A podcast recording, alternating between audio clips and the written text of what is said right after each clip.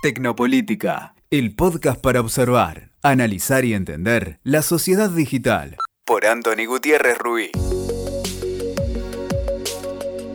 ¿Enemigos o adversarios?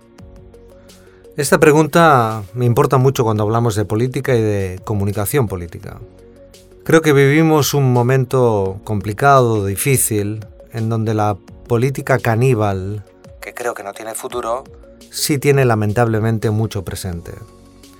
Este tipo de política destructiva puede ganar elecciones, pero destroza el campo de lo público para convertir el interés general en un campo de minas, intransitable incluso desde las trincheras propias. Así la sociedad, la política y el espacio institucional queda secuestrado, cuando no asfixiado, por la rivalidad cainita, el adanismo arrogante, la lógica destructiva del adversario reducido a enemigo irreconciliable. Con enemigos no hay democracia, con adversarios sí. Estés en el poder o en la oposición. Alimentar y construir la victoria política sobre la base de la destrucción de tu rival y adversario tiene graves inconvenientes. Primero, la destrucción del enemigo nunca es completa. Los rivales políticos no se eliminan, no desaparecen como en un videojuego. No es una tecla de suprimir ni una función delete. Este tipo de estrategias no desvanecen a los adversarios, al contrario, resisten a la defensiva, a veces de manera agónica, y se convierten en una poderosa fuerza de resiliencia. Y cuando tienen la oportunidad y llega una alternativa, a veces se convierten en venganzas políticas que destruyen a su paso capital público, consensos, acuerdos y espacios de colaboración. Segunda idea, no hay victorias políticas sin costes. La agresividad de la destrucción conlleva un enorme esfuerzo que desangra a cada contendiente, también al posible vencedor. Las victorias cuando las hay son pírricas. Los vencedores quedan exhaustos, agotados y sin capacidad de convertir su victoria en hegemonía. Las victorias así son solo un voto más, por eso se llaman mayorías simples. Tercera idea.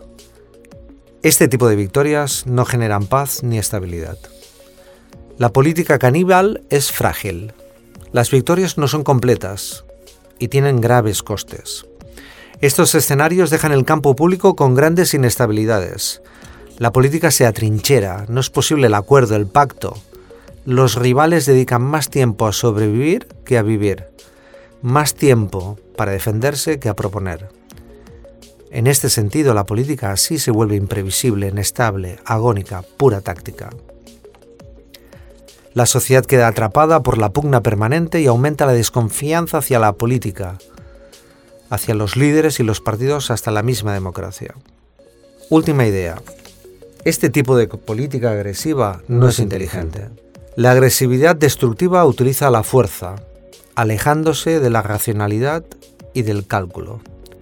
La arrogancia sustituye al pensamiento, convierte a los líderes políticos en hooligans. La testosterona política desplaza a la neurona política. Esta es la gran diferencia entre considerar a los rivales enemigos o adversarios. Cuando son enemigos, dejas de pensar. La tentación por reducir el problema a su disolución o eliminación impide ver otras alternativas más ganadoras y más sostenibles. Acabo con una cita de Michel Ignatieff, un político canadiense que me gusta mucho. Los líderes prudentes se obligan a prestar la misma atención a los defensores y a los detractores de la línea de acción que están planteando. La misma atención. Enemigos o adversarios. ¿Qué queremos para la política? ¿Qué queremos para la democracia? Escuchaste Tecnopolítica por Anthony Gutiérrez Ruiz.